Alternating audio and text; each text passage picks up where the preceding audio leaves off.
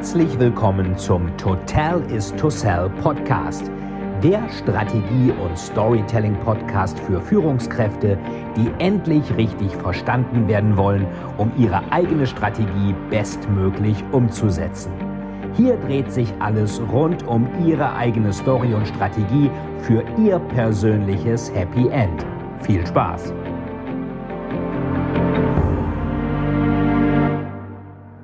Hallo, hier ist Veit Etzold nochmal mit einer neuen Folge von Storytelling TV.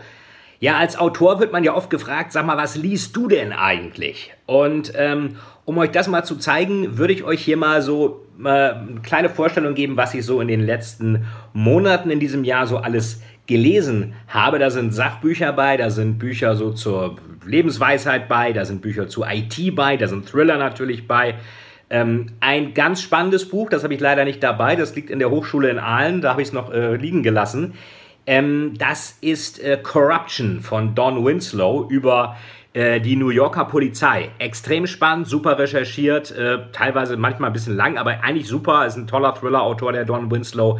Also Corruption auf Englisch heißt es The Force, weil man wohl das New Yorker Police Department NYPD immer The Force nennt und extrem tolle Insider-Informationen. Also wirklich extrem spannend. Dazu passend noch ein anderes äh, Sachbuch. Das ist also kein Thriller, sondern eher ein Sachbuch. Das ist hier Nassim Taleb. Ich hoffe, dass der jetzt nicht alle Seiten verkehrt anzeigt, weil die Kamera auf, ähm, ja, auf, auf, auf Spiegelversion ist. Aber egal. Nassim Taleb Skin in the Game, also Haut im Spiel. Das heißt, wie reagieren eigentlich Leute, die wirklich was zu verlieren haben? Warum ist es eigentlich so, dass Menschen irgendwie glaubwürdiger sind, wenn sie natürlich auch nicht nur gewinnen können, sondern auch was verlieren können. Meinetwegen, wie das ein inhabergeführter Unternehmer macht oder wie das jemand macht, der eigenes Geld einsetzt oder jemand, der sogar bereit ist, für andere sein Leben zu lassen. Er sagt dann so, das sind dann vielleicht die, der Unternehmer riskiert für sich selbst etwas. Der Soldat riskiert für andere etwas, wird aber idealerweise auch belohnt, wenn es gut geht. Der Heilige riskiert für andere etwas, ohne im Gegenzug etwas zu bekommen. Nassim Taleb hat übrigens auch das Buch The Black Swan geschrieben, der schwarze Schwan.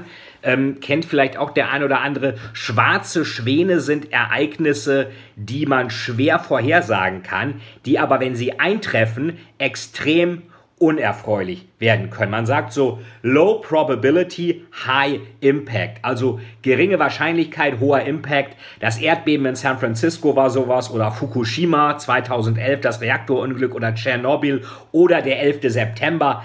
Das sind so typische Black Swan Events. Ihr, ihr kennt das vielleicht in der Mathematik, gibt es ja so eine gaußsche Glockenkurve, Normalverteilung. Und hier ist dann so, wo das so hoch geht, da ist die Wahrscheinlichkeit groß. Und wo das dann so runter geht, das ist dann praktisch so der, ja, man nennt das der Schwanz der Kurve, weil das wie so, wie so ein langer Schwanz ist. Und das ist the long tail, der lange Schwanz. Und dann gibt es eben das Tail Risk, so doof das klingt, heißt dann eigentlich Schwanzrisiko. Hat natürlich mit dem, was vielleicht einige jetzt denken, nicht zu tun, sondern das ist eben das, was eigentlich unwahrscheinlich ist, weil die Wahrscheinlichkeitshöhe, die wir auf der Y-Achse haben, gering ist. Aber wenn dann etwas passiert, dann ist der Impact, also die Gefahr davon, extrem groß. Also Low Probability, High Impact. Ähm, wer das noch mehr interessiert, habe ich mir jetzt mal für meine Forschungsarbeiten an der Hochschule Aalen angeschaut. Da haben wir ein Institut für Neuromarketing, wo wir uns ähm, verschiedene Sachen anschauen, aber auch Machine Learning, künstliche Intelligenz. Wie reagieren wir implizit emotional auf bestimmte Dinge? Da gibt es auch äh, demnächst einige Studien und Forschungspaper von uns. Ganz hilfreich für jeden, der da mal reinschauen will. Statistik für Dummies, so blöd das klingt, aber hier kann man auch noch mal seine Statistikkenntnisse aufbrezeln, wenn einen das interessiert. Und da ist eben auch diese Geschichte mit der Glockenkurve drin. Also eigentlich passen diese beiden Sachen ganz gut zusammen. Gibt es natürlich auch beide auf Deutsch. Skin in the Game und Statistik. Das ist natürlich nochmal ganz interessant. Wer ebenfalls da recht viel erzählt über Möglichkeiten, wo kommen wir her, wo gehen wir hin, das war der letzte Dan Brown. Origin habe ich angefangen zu lesen auf einem Flug nach China. Wir waren ja auf einer Delegationsreise letztes Jahr von Global Bridges nach Peking. Shenzhen, also die Digitalhauptstadt, oder manche sagen auch Shenzhen, aber Shenzhen ist, soweit ich weiß, richtiger, und Hongkong. Da habe ich es auf dem Flug, Hinflug angefangen und dann äh, zu Ende gelesen, auf dem Rückflug, beziehungsweise die, die Wochen danach. Da geht es eben auch darum, künstliche Intelligenz, kann das Gott ersetzen? Die alte Frage, wo kommen wir her, wo gehen wir hin? Ist nicht schlecht, aber Dan Brown wiederholt sich ein bisschen. Also sein stärkstes Buch ist das definitiv nicht. An Da Vinci Code kommt zum Beispiel schon mal überhaupt nicht ran und ähm, langsam wiederholt es sich. Also immer ist irgendeine Verschwörung irgendwie und alles in kürzester Zeit. Ähm, und so richtig, einen richtigen Showdown gibt es auch gar nicht. Das hat man bei Dan Brown ja eigentlich immer noch gehabt. Das ist da nicht. Also ja, schön, aber hätte ich ein bisschen mehr erwartet. Das waren die Buchempfehlungen für heute. Also Corruption, Don Winslow, Skin in the Game von Nassim Taleb, Statistik für Dummies, wer es gerne haben will, und Origin von Dan Brown. Nächstes Mal folgen dann noch ein paar andere Buchempfehlungen, denn ich habe sogar noch ein paar mehr Bücher gelesen und die zeige ich euch dann beim nächsten Mal. Bis dann, euer Veit.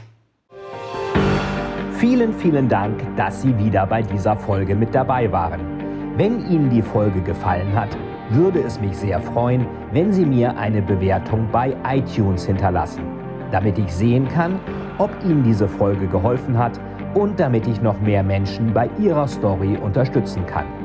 Jetzt wünsche ich Ihnen noch einen erfolgreichen Tag und wir hören uns beim nächsten Mal. Ihr Veit Etzold.